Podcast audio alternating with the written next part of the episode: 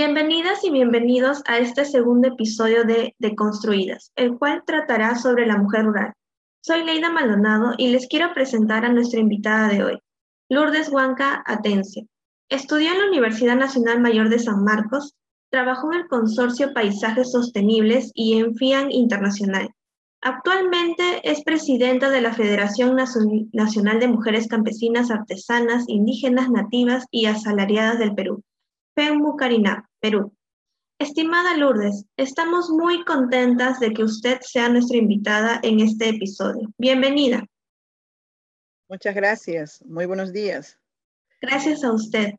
Para iniciar con esta conversación, nos gustaría que nos comente ¿Cuáles son los desafíos actuales que enfrenta la mujer rural en el Perú?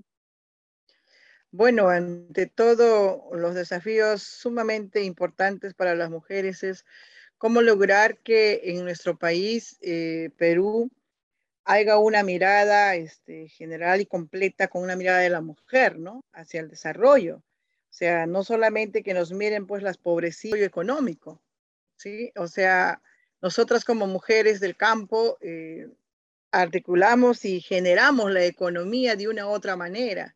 ¿no? Entonces, eso no se hace visible y eso no se aporta a un, reforzamiento de ello. Por ejemplo, las mujeres este, en sus territorios tienen la biodiversidad de la cultura, de la costumbre de la siembra de las semillas de las diversas, este, de la alimentación que tenemos, ¿no? O sea, por ejemplo, no es solamente que tú te siembras la papa y papa, no, sino estratégicamente la mujer rural, campesina, indígena, en sus topos, en sus territorios que tienen, eh, siembran variedades, el trigo, la quinoa, el maíz, para garantizar la soberanía alimentaria.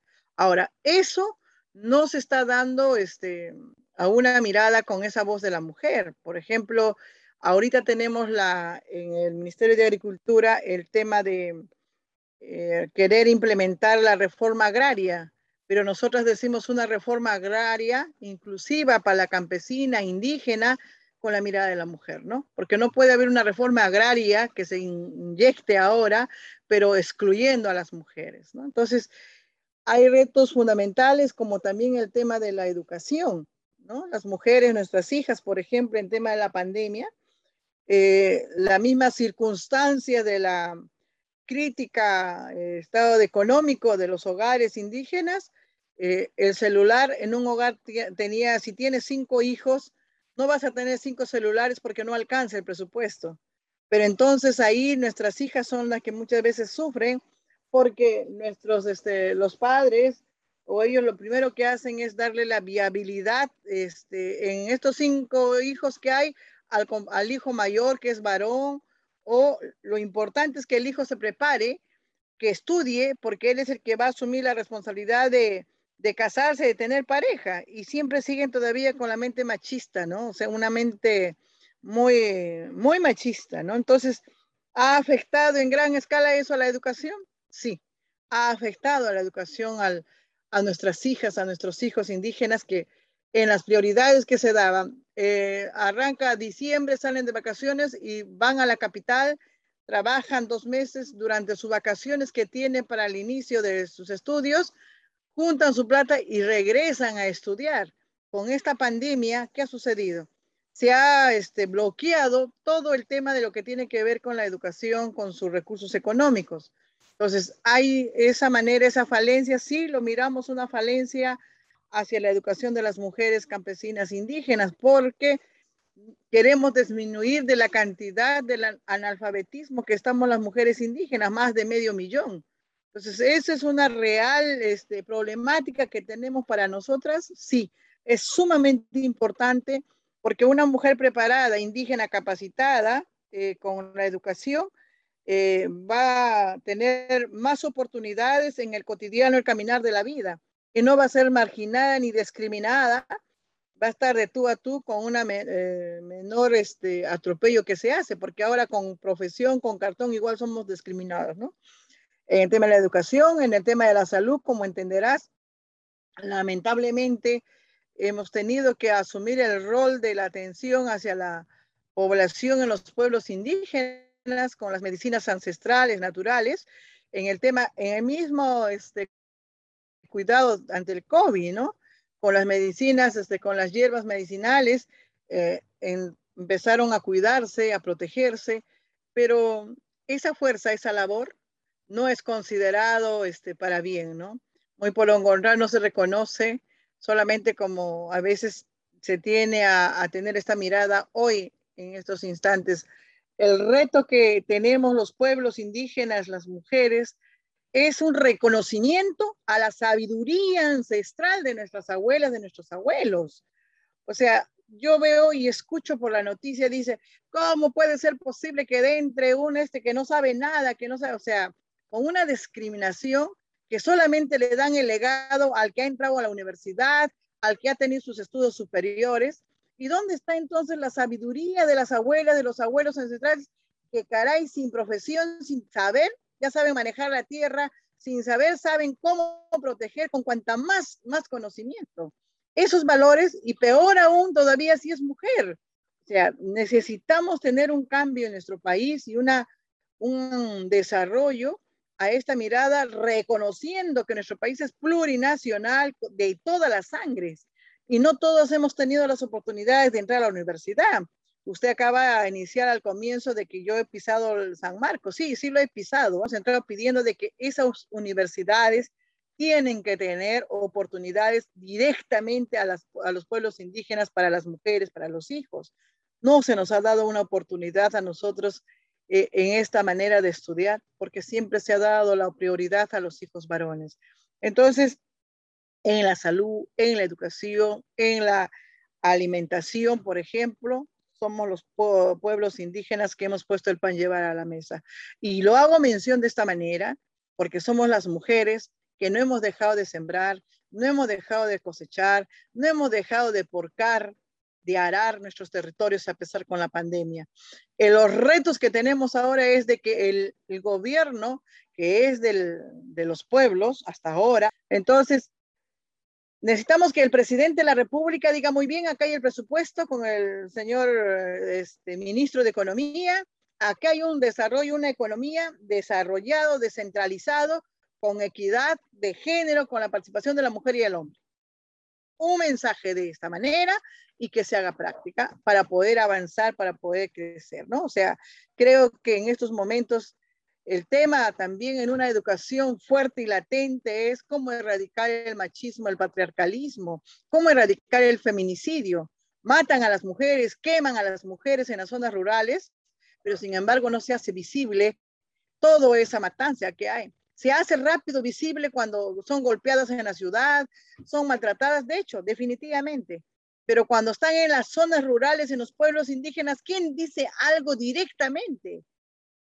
O sea, hay, hay un cambio fuerte que queremos, que necesitamos. Queremos dentro de las estadísticas este, nacionales, por ejemplo, en el Ministerio de la Mujer, cuántas mujeres indígenas, campesinas, han sido violentadas durante la pandemia, con estadísticas concretas, no lo hay. Estadísticas concretas, cuántos en el tema de la educación, cuántas niñas no están yendo a las escuelas. ¿Cuántas niñas han sido perjudicadas? Campesinas indígenas. No lo hay. ¿Cuántas mujeres indígenas son atendidas en los centros de salud, en los centros de emergencia? Mujeres indígenas. No lo hay. Entonces, necesitamos una estadística haciéndose visible. ¿Cuánto nos ha afectado el cambio climático a los pueblos indígenas originarios? ¿Cuánto ha sido la afectación económica desarrollo social, cultural a los pueblos indígenas. No hay una estadística. Necesitamos con suma urgencia la estadística nacional con la mirada de la mujer indígena campesina rural. O sea, en nuestro país necesitamos sacudirnos a desaprender las malas miradas que solamente el país es la ciudad, solamente el país es Lima. El país es amplio, nuestro territorio es inmenso, entre mujeres aymaras, entre mujeres quechuas, entre mujeres cocamas, chipiguas, etcétera, etcétera. Y el otro punto fundamental, necesitamos tener fuerzas en el tema de la educación, salud sexual reproductiva. Desde los primeros grados de infancia. Y ahí tenemos un problema con los fundamentalistas, muy fuerte. ¿Por qué? Porque ellos eh, están transversando lo que es la enseñanza, están eh, dándole la vuelta, diciendo, yo no quiero que lo, que lo enseñen a mi hijo lo que es salud sexual reproductivo. O sea, ¿dónde estamos? Cuando le damos la herramienta fuerte y sólida a nuestras hijas indígenas andinas de que ni el tío, ni el padre, ni el primo, ni el hermano, ni el sobrino, ni la gente extraña les deben de tocar parte íntima de su territorio, de su cuerpo. ¿Cuánto lo enseñan? ¿En qué momento lo vamos a enseñar? Viene también desde las escuelas enseñar a nuestros hijos, a nuestras hijas, a no ser tocadas. O sea, tanto de la educación desde la casa hasta en la escuela. Hay muchas violaciones para nuestras hijas. Muchas violaciones de niñas que han resultado embarazadas, niñas embarazadas. Es inaudito que se tiene que seguir soportando ese dolor, porque para traer una criatura al mundo te duele todo. Una niña de 10, de 11, 12 años, dígame usted, ¿cómo va a ser madre? ¿De qué manera pensamos que sea madre? Esas criaturas de inmediato tendrían que hacerse el aborto terapéutico, de inmediato de acuerdo a la ley. Pero sin embargo, esos temas latentes se tienen que tocar y necesitamos que se vaya a un plan estratégico de defender los derechos humanos, que significaría eso también. ¿Me entiendes? O sea, son muchos temas fundamentales que no se tocan, no se quieren tocar y siempre pasamos como aguas tibias para calmar. Tenemos que tocar temas fuertes desde donde llega, donde sale. Ahora dicen, bueno, pues las violaciones hay porque las jóvenes provocan, pues, ¿dónde está para la erradicación de la mente machista, ¿no? una mente sexista, una mente patriarcalista en ese tema? O sea, si yo me pongo mi falda chiquitita, yo me pongo mi falda chiquita, pues eso no significa que estoy provocando a los hombres, pues también corresponde a un cambio de la sociedad civil, tanto del campo de la ciudad, a que no sea solamente tengan una mente sexista.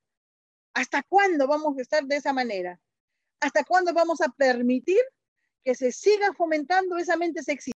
Es una lucha permanente en las mujeres indígenas también, en las jóvenes indígenas también, en las niñas indígenas también, amiga. Un cambio fuerte, valorar nosotras las mujeres valoramos las mujeres campesinas indígenas, lo que las abuelas nos han enseñado a defender la tierra, el territorio, el agua, la semilla, todo lo que es nuestra cosmovisión de nuestra madre naturaleza. Lo valoramos, luchamos y damos la vida. Lo que nosotras estamos aprendiendo en el cotidiano de la vida, cómo enseñar a las hijas y a los hijos, a cómo que se tienen que defender el territorio de su cuerpo como ser humano y no ser un objeto sexual. ¿Qué pasa en los pueblos indígenas? Las mujeres si hemos tenido hijos, hemos tenido hijos ya porque nos han dicho pues que las mujeres es para parir, para casarse. En ningún momento me han dicho a mí que el día que te cases, hija, tú vas a gozar de tu marido, tienes que llegar al orgasmo, tienes que tener placentero. Ya con el respeto, el derecho de gozar, de, de ser feliz con mi pareja, mutuamente desde ese cuarto, desde esa intimidad que se cierra, porque muchas veces ese cuarto, esa intimidad, empiezan los golpes. Si uno no quiere tener relaciones sexuales, el, el, marido, el esposo te golpea, te pega hasta que tú tienes que ceder por los golpes que te ha dado. Y eso no es pues amor, eso no es cariño, eso no es respeto. ¿Me entiendes?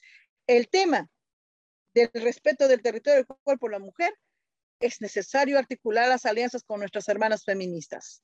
Nuestras hermanas feministas lo han luchado, lo han avanzado a un extremo que ellas conocen al revés al derecho de qué y por qué nos tenemos que defender con el tema del territorio del cuerpo de la mujer. Y nuestras hermanas feministas tienen que aprender a cómo valorar la Pachamama, a cómo valorar nuestra soberanía alimentaria.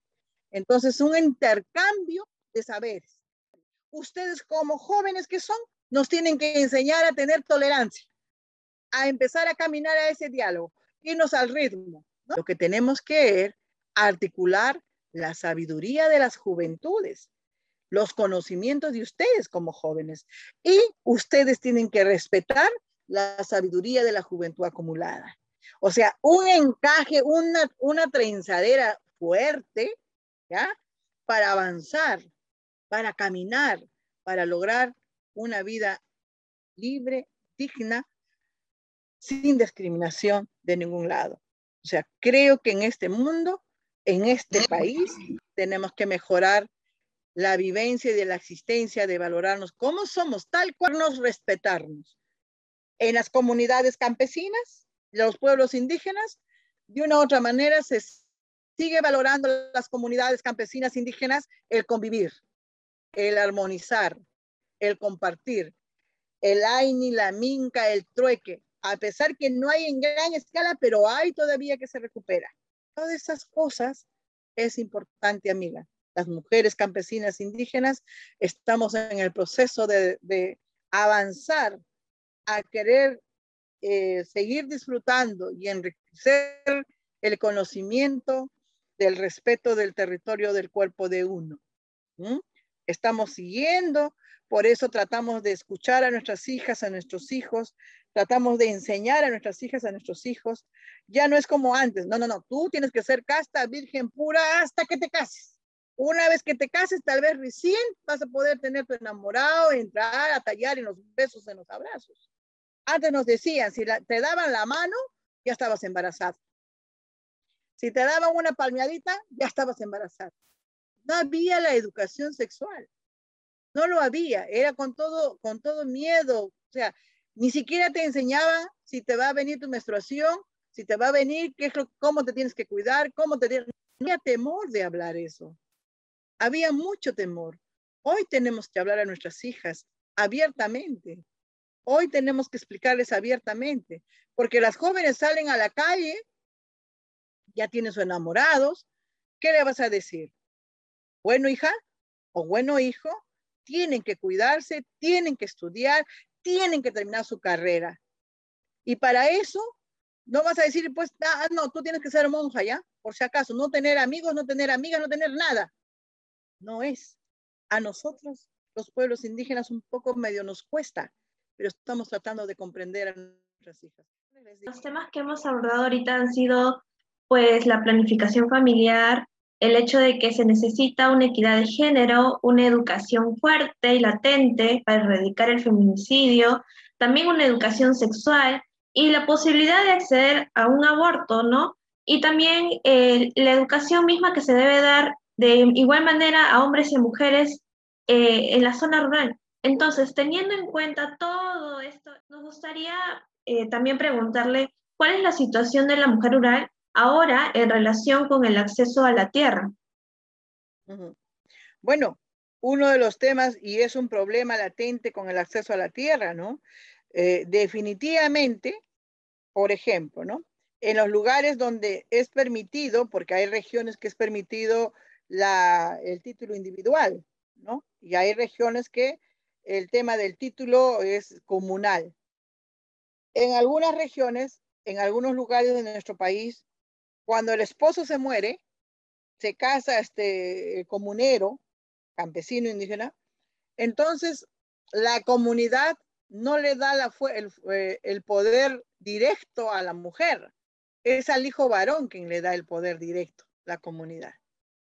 ¿Me entiendes? Desconociendo que si se muere mi esposo, yo tengo todo el derecho de poder obtener esos, esos territorios, de poder seguir dialogando, gobernando. ¿Ya? Entonces, eso es un problema. Y muchas veces las mujeres cuando se separan, se quedan en la calle sin tierra, sin terreno.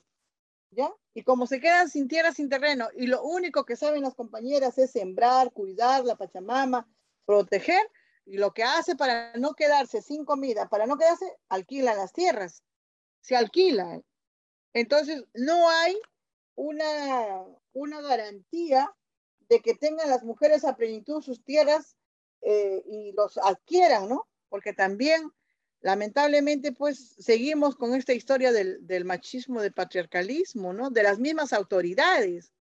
Había un momento que te decía, ¿tú qué vas a, o sea, por ejemplo, en la calidad de préstamo, necesito que me presten para poder sembrar, para poder estar en la etapa, porque hay temporadas de la siembra. ¿Qué respondían a nuestras compañeras? ¿Con qué me vas a pagar tú? Pues tú vas a poder trabajar la chacra.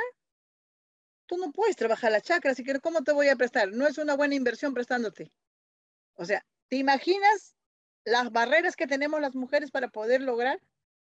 Ahora, claro, en algunos este, bancos te prestan, pero usureramente te prestan con un con un interés fuerte, ¿no? Entonces, ahora, hay foquitos así como muestras, como para decir, oye, sí, acá estamos abriendo, ¿no? el gobierno, este, el Ministerio de Agricultura, por ejemplo, ahí en este tema de los préstamos agrarios, está viendo que necesitamos que haya esta mirada, esta amplitud de que también las mujeres logren tener los territorios, logren tener sus tierras para poder sembrar, para poder resistir. Una mujer campesina indígena que tenga un pedacito de tierra donde sembrar, tiene para salir adelante y sacar a sus hijos adelante. No hay esa, esa mirada todavía ahorita, ¿no? Para, nuestros, para las mujeres, ¿no? O sea, nos quitan, quedamos viudas, nos quitan las tierras y el hijo varón es el que está tomando el mando. Si te separaste, ya te quedaste en la calle, pues y tienes que ver cómo sigues alquilando la tierra, ¿no? Sobre el tema de las cifras de la mujer, del tema de la violencia, es terriblemente en las zonas rurales, ¿no? Eh, existe dentro de esta mirada, seguimos diciendo el machismo, el patriarcalismo. ¿Qué sucede? Si una pareja se separa, ¿ya? Se separa, me separo de mi pareja. Entonces, estoy separada. Y eso quiere decir que un año, dos años puedo volver a tener mi pareja, pero mi expareja no me permite que yo pueda tener otro hogar. Se creen como dueños y señores. Y entonces, como me ve con otra persona que ya puedo, yo quiero tener mi, mi nuevo hogar, ¿qué hace? Me mata, me golpea, me amenaza y no tengo una vida en paz. ¿Me entiendes? Entonces, uno de los temas es latente, eh, necesitamos que el Estado, el gobierno nacional, en conjunto con nosotras, se entre a capacitar, a hacer entender a los varones a que no, no somos propiedad, no, somos, no es que nos compran, ¿no? Lamentablemente también pues en algunos lugares sucede que los padres eligen los esposos eh, para las hijas, ¿no? o en conveniencia te dan pues ahí, ¿no? Te dicen, oye, yo acá una vaca o un toro, parece, parece de antigüedad, pero todavía en algunos lugares se sigue dando como, como carne de cañón a las hijas.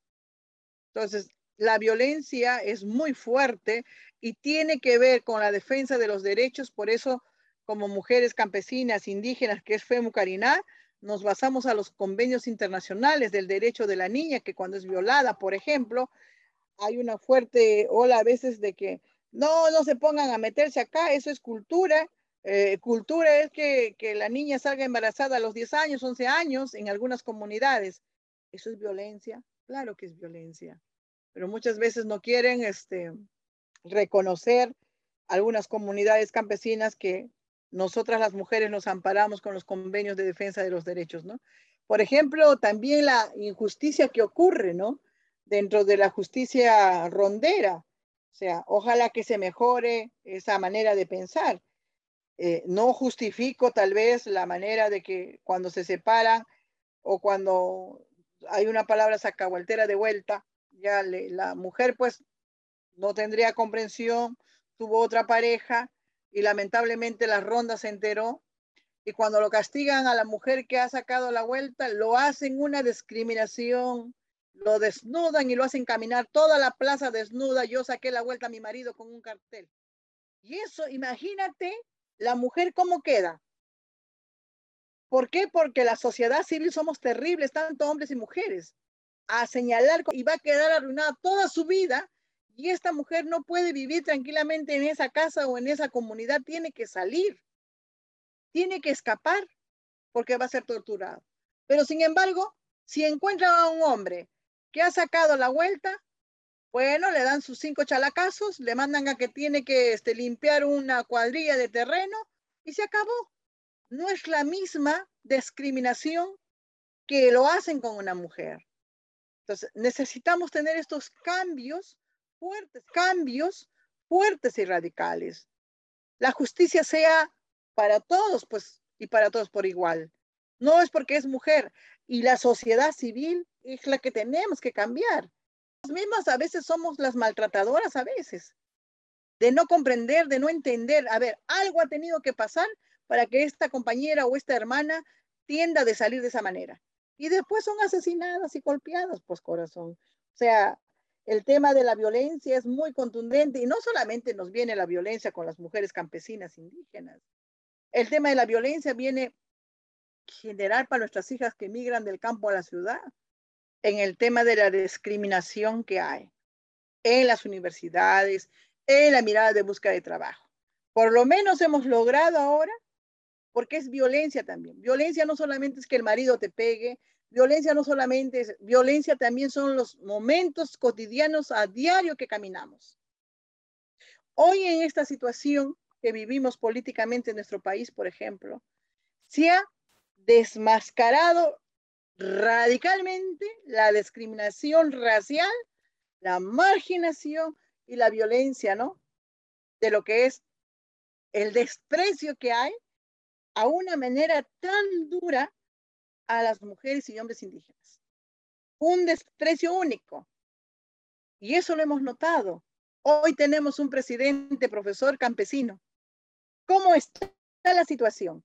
¿No es acaso a la, esposa que es campesina y es profesora, no lo estaban acosando desde el primer momento? ¿Es violencia eso? Claro que es violencia.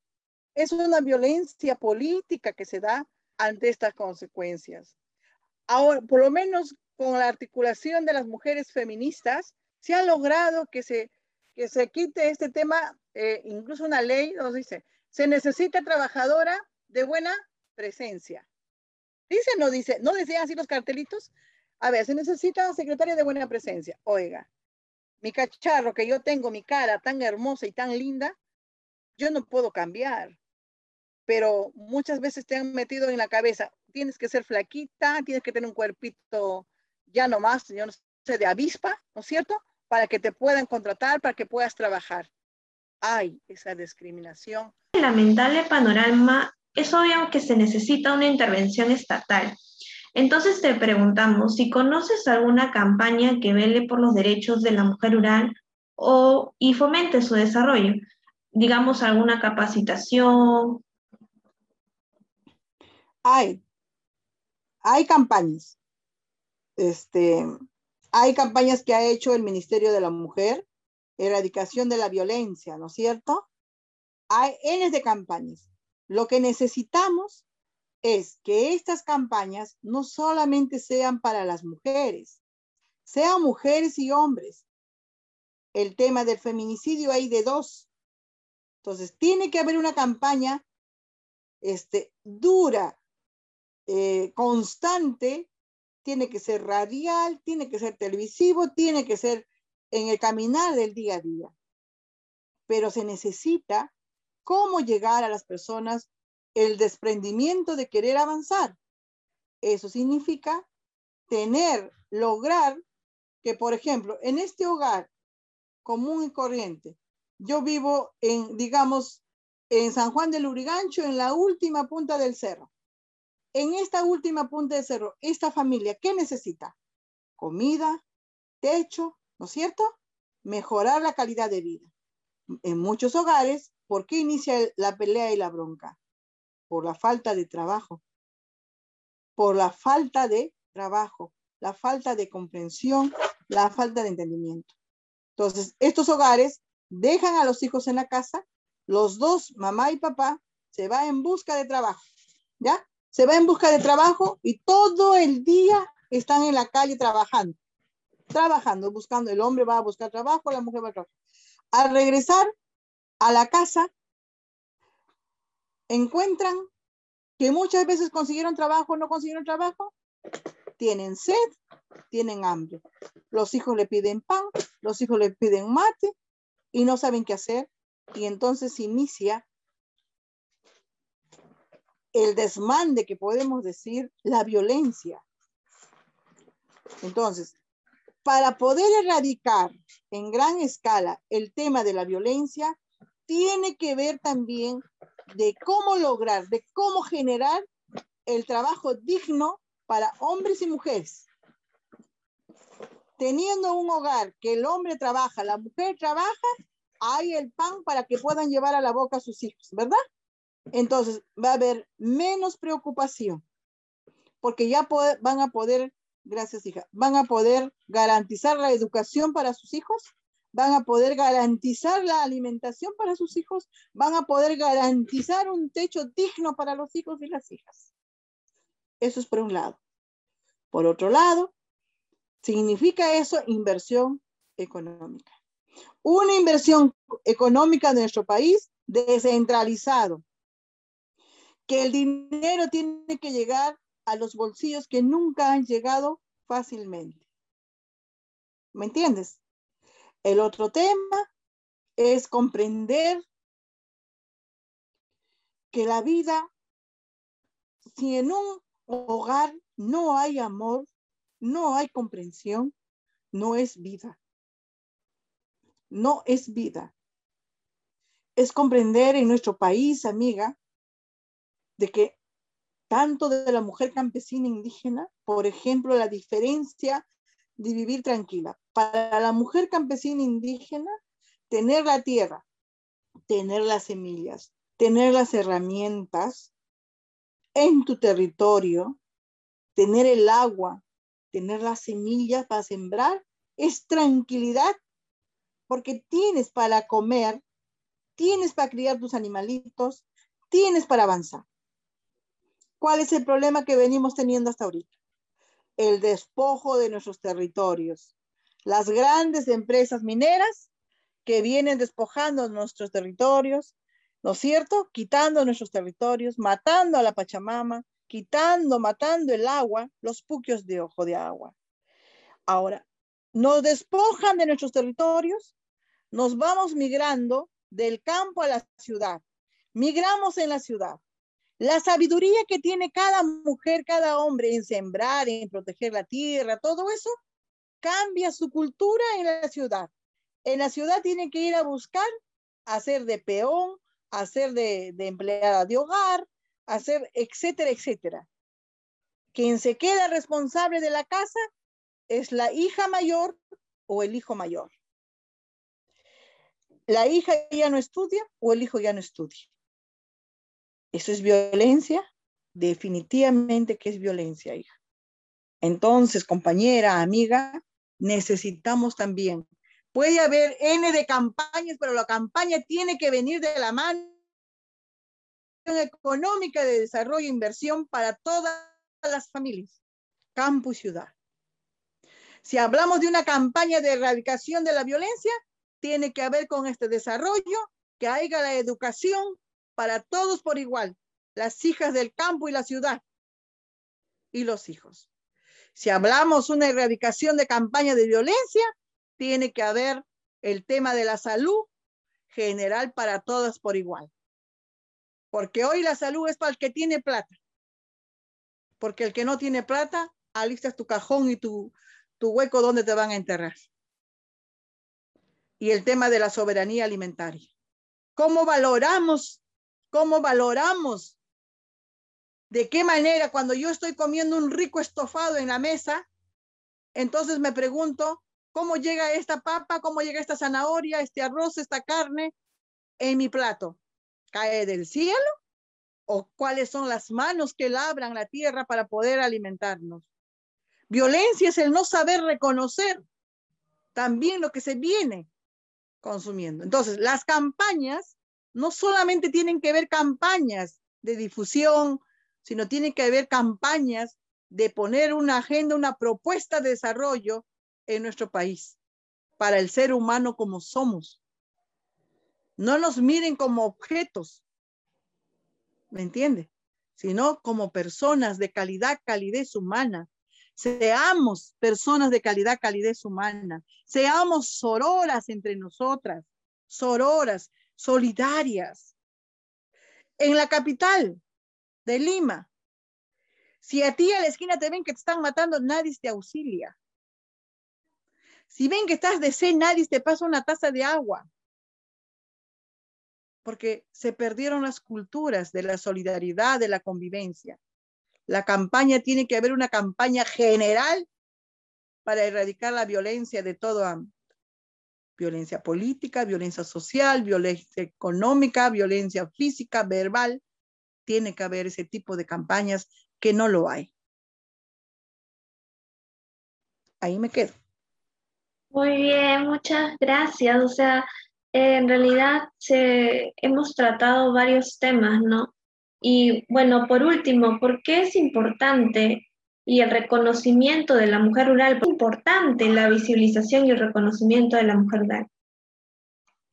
Es sumamente importante el reconocimiento de la sabiduría de la mujer rural en el sentido de que aportamos en el desarrollo de la economía de nuestro país, ¿sabes?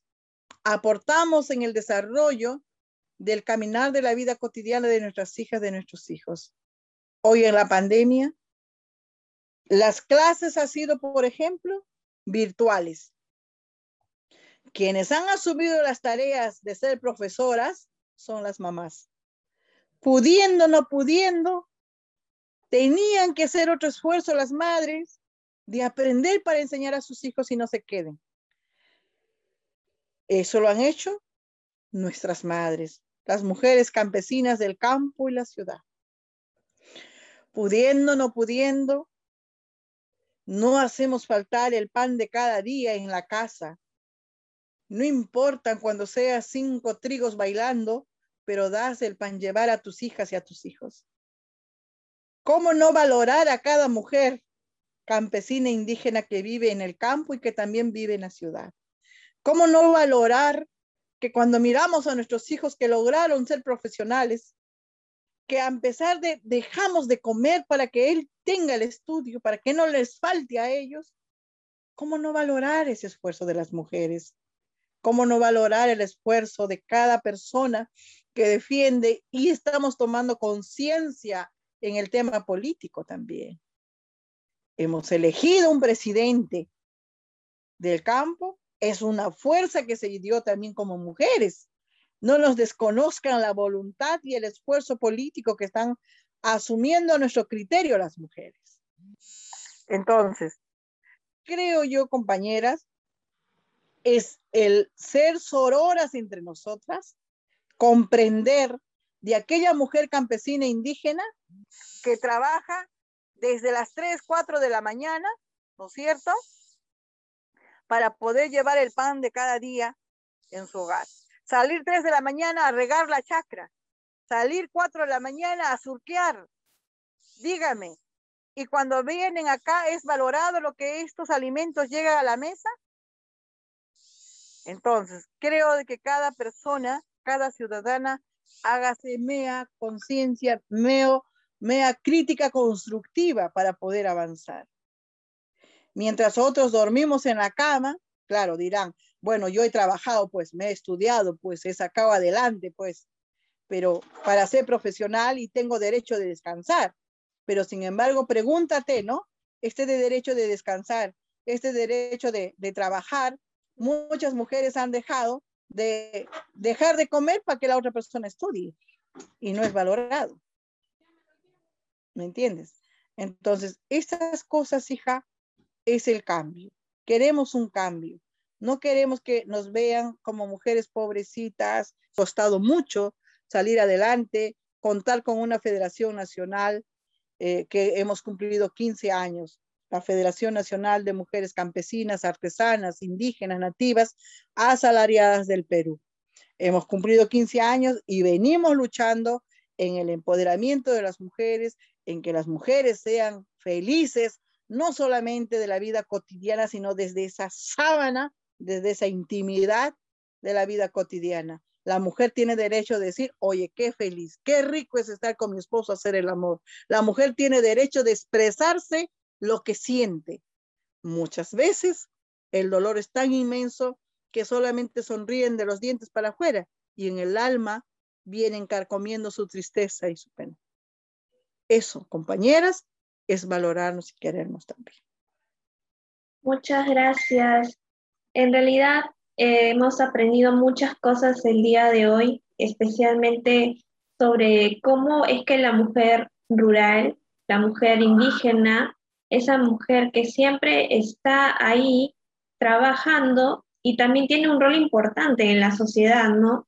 Ya nos ha comentado cómo es que desde el campo ella siempre siembra eh, desde su hogar, en la, en la que existe de ella con la naturaleza, y cómo es que el Estado también debería colaborar para que la mujer pueda acceder también a sus derechos con la tierra y que pueda acceder a la educación, ¿no? Esos son los temas principales. Y en realidad, muchas gracias, este, querida Lourdes, por aceptar nuestra invitación. De verdad, nos encantó tenerte como invitada y sobre todo tocando los temas tan importantes, ¿no? Gracias, estimada Lourdes. Y gracias también a las chicas encargadas de esta sección de Willa, las que están detrás de la magia, y a todos nuestros oyentes por ser parte de este programa. No se olviden de interactuar con nuestras redes sociales. Nos pueden encontrar en Facebook, Instagram, LinkedIn como Willa, Women y Lau, unidas por la igualdad, eliminando brechas. Hasta la próxima.